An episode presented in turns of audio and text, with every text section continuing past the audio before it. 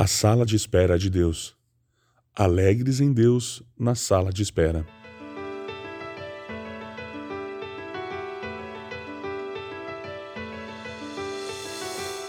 Venham a mim todos vocês que estão cansados e sobrecarregados, e eu lhes darei descanso.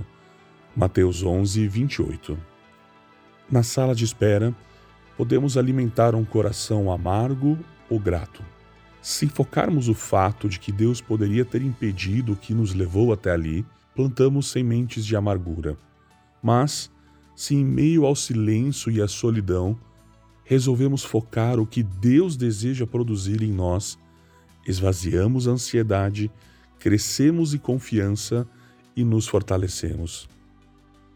Ter uma experiência íntima com Deus numa sala de espera, tomada pela dor, transforma a nossa vida.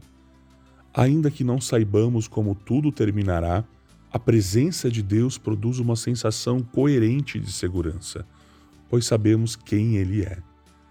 A confiança em Sua presença e em seu poder se torna mais forte que o medo gerado pelas circunstâncias. A mesma confiança que Jesus tinha no Pai é a que o Pai quer que tenhamos. Jesus recorreu às Escrituras para suportar as dificuldades entre o batismo e a ressurreição, e é ela que precisamos recorrer para moldar nossa vida antes, durante e depois da estada nas salas de espera.